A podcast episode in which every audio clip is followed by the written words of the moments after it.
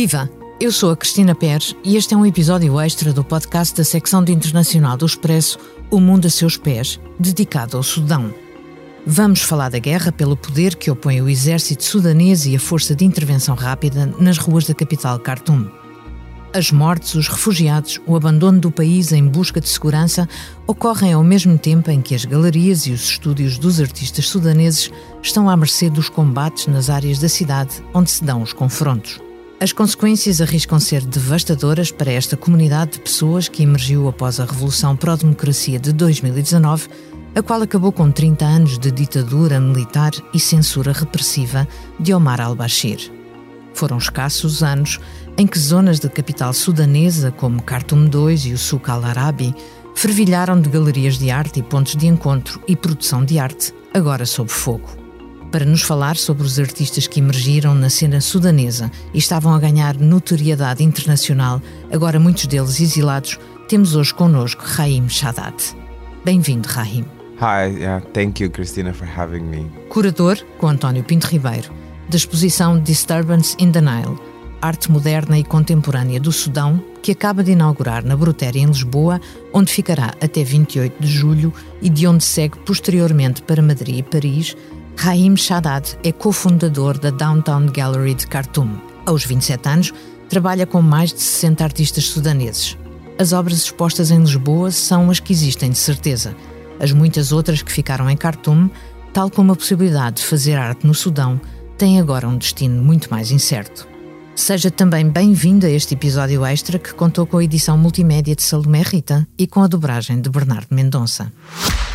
O Expresso faz 50 anos. Celebre connosco e torne-se assinante em expresso.pt.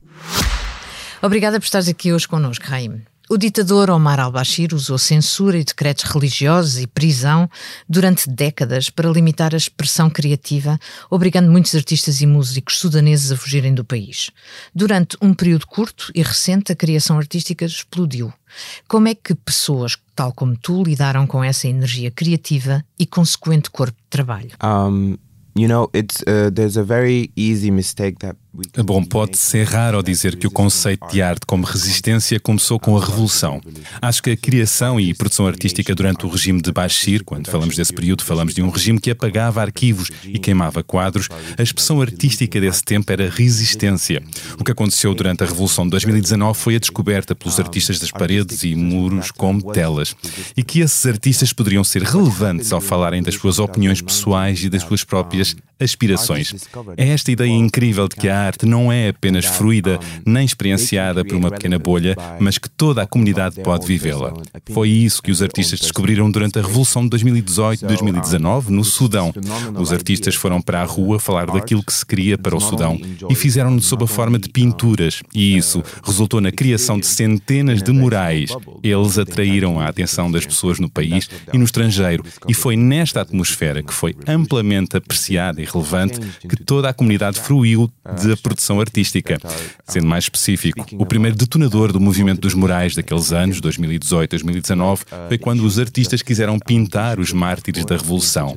Eram retratos que se foram transformando em pinturas abstratas que falavam de vários assuntos como identidade, as questões da justiça, as questões do Darfur, a região mais negligenciada do Sudão, as questões da corrupção do governo, da espiritualidade no país, islamismo e arabismo, que também faz parte da nossa identidade.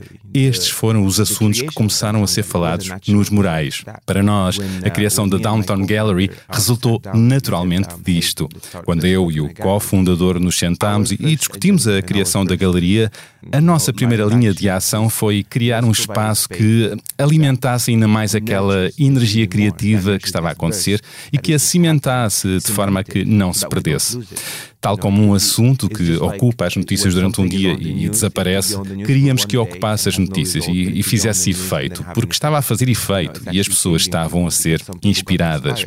Nós queríamos que essas pessoas que estavam a ser inspiradas usassem a galeria, criando arte que perdurasse no tempo de forma sustentada. Quem eram essas pessoas que começaram a pintar os murais porque tinha passado a ser possível?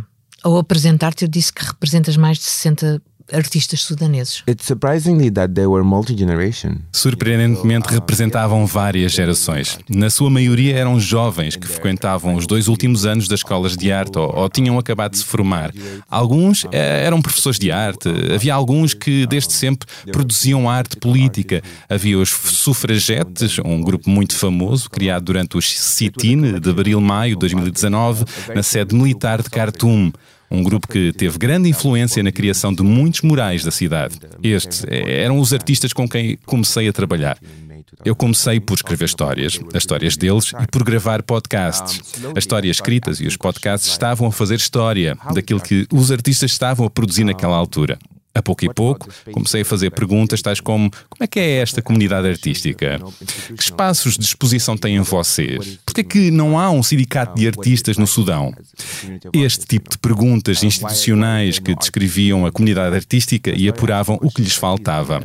Foi assim que descobri como era problemático ter um espaço de exposição para mostrar a produção artística no Sudão durante o tempo do Bashir.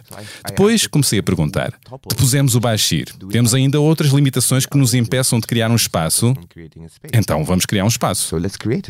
Havia no Sudão uma academia de arte há décadas. Quer dizer que havia uma arte oficial, havia artistas oficiais?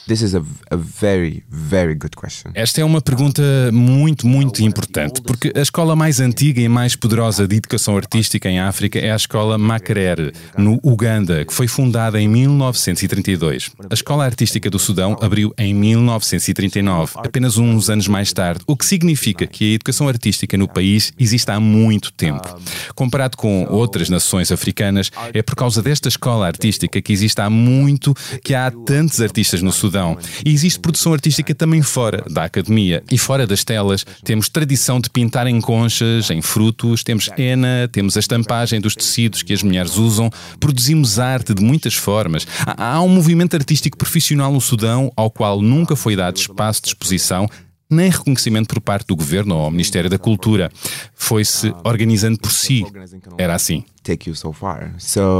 No próximo dia 6 de julho vais dar uma conferência na Brutéria, em Lisboa, intitulada A Cena da Arte Sudanesa entre Guerra e Revolução. Queres resumir este projeto que passa por Lisboa, Madrid e Paris? So this project um, is something that we've been working on for a year and a half. Sim, eh, estávamos a trabalhar há um ano e meio neste projeto. A Downtown Gallery, que é parceira da Brutéria em Lisboa, sempre lutou por uma indústria artística saudável e sustentável no Sudão. À medida que avançámos a partir da Revolução, incluindo uh, cada vez mais pessoas, achámos natural partir para fora das nossas fronteiras. Este projeto tomou vida através do Pedro Matos, que é nosso nosso coordenador e é uma consequência natural do movimento. Somos muito conhecidos e as pessoas confiam em nós no Sudão. Começámos a planear falar das perturbações do Sudão a nível internacional. Os artistas sudaneses sempre trabalharam em condições muito difíceis. Houve-se sempre perturbações e queríamos falar disso. Quisemos fazer uma montra de um país que é tão vasto. Tem mais de 200 tribos, cada uma com a sua língua, cada uma tem a sua identidade e a sua própria história. Começámos a trabalhar neste projeto, tudo corria bem e estava a ser muito importante que as entidades envolvidas no projeto trabalhassem como pares, com uma contribuição equivalente para o projeto. Essa colaboração saudável e sustentável poderia abrir os interesses no Sudão de curadoria e outras entidades. E de repente começa a guerra. Esta é uma informação que muita gente não tem, mas na véspera de 16 de abril empacotámos as obras e enviámo-las por DHL na véspera da eclosão da guerra. Quando pus o número de série no site da DHL e soube que as obras já estavam em Lisboa. Ficaste muito aliviado. muito aliviado. Comecei aos gritos e ninguém à minha volta percebia porquê. Fiquei muito feliz. Como vês o futuro dessas obras? Partilhaste com o New York Times a tua grande preocupação com a segurança dos artistas, bem como pelo núcleo dos seus trabalhos. Tens notícias do que se passa lá desde que tens estado exilado no Egito? Yeah, so um, the just to give a little bit of context. Dando um pouco de contexto, a cena da arte em Khartoum, a capital do Sudão, tinha um núcleo de três galerias num raio de 200 metros de distância da Downtown Gallery, uma zona onde as pessoas podem ver uma série de exposições todas no mesmo dia. Correu muito bem para nós. Tudo isto numa área chamada Khartoum 2, que mencionaste na introdução, ligado ao Souk al-Arabi, o souk antigo da cidade construído pelas entidades coloniais. Tem um total de seis galerias representando vários artistas. Isto situa-se a um quilómetro de distância do aeroporto de Khartoum e a um quilómetro e meio do Palácio Presidencial. Desde o primeiro dia foi a primeira área sob ataque e foi de imediato evacuada. Nenhum dos artistas, nem dos galeristas, nem os habitantes da área puderam aceder-lhe desde 16 de abril. As últimas notícias que tivemos da galeria por um vizinho foi em 24 de abril. Só na Downtown Gallery temos mais de 400 pinturas. No total, deverá haver 3 mil obras em toda aquela área e, e não temos ideia do estado em questão. É, é muito perturbador pensar que podemos ter perdido tudo. Disseste que a vida dos artistas sudaneses sempre foi difícil. Uma guerra é uma situação séria. E há artistas exilados como tu. Que saída prevês? Yeah, so um, The, the artist, uh, we've created a database. Criámos uma base de dados para seguir os artistas com quem trabalhamos, professores de arte, ativistas, a maioria está no Sudão, poucos conseguiram sair. Os que conseguiram chegar ao Egito são poucos, uns 20, 25, alguns ainda estão encurralados. O Ali de Mohamed, eh, que, que está representado em Lisboa, só conseguiu sair de Khartoum há uma semana. E o alcance dos combates está a aumentar, o que põe em perigo também o meu parceiro de galeria. Há duas semanas, a zona onde ele mora começou a ser afetada, o que o obrigou a abandonar a cidade. Os artistas estão espalhados pelo país. Os que conseguiram sair para o Egito começaram logo a organizar-se e ajudaram-me a fazer uma pequena exposição no Egito no mês passado. Uh, Qual pode ser o papel dos parceiros internacionais como a Brutéria para que a vossa história seja contada? Este projeto tem sido muito difícil do ponto de vista logístico. O Pedro Matos tem tido muitas dificuldades de coordenação. Para começar, eu não tenho acesso à minha conta bancária. O sistema bancário no Sudão está em colapso. A maioria dos bancos fechou. Mas a logística é difícil. Assim que pedi um visto para Lisboa, foi logo rejeitado, porque eu não tenho residência no Egito, o que não permite fazer os controles de segurança necessários.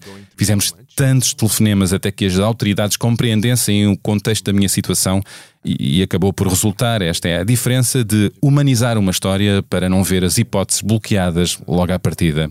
Quer o Ministério dos Negócios Estrangeiros em Portugal e, e a Embaixada de Portugal no Egito compreenderam, mas havia também de conseguir sair do Egito, onde disseram que se eu saísse, perderia o meu visto de reentrada.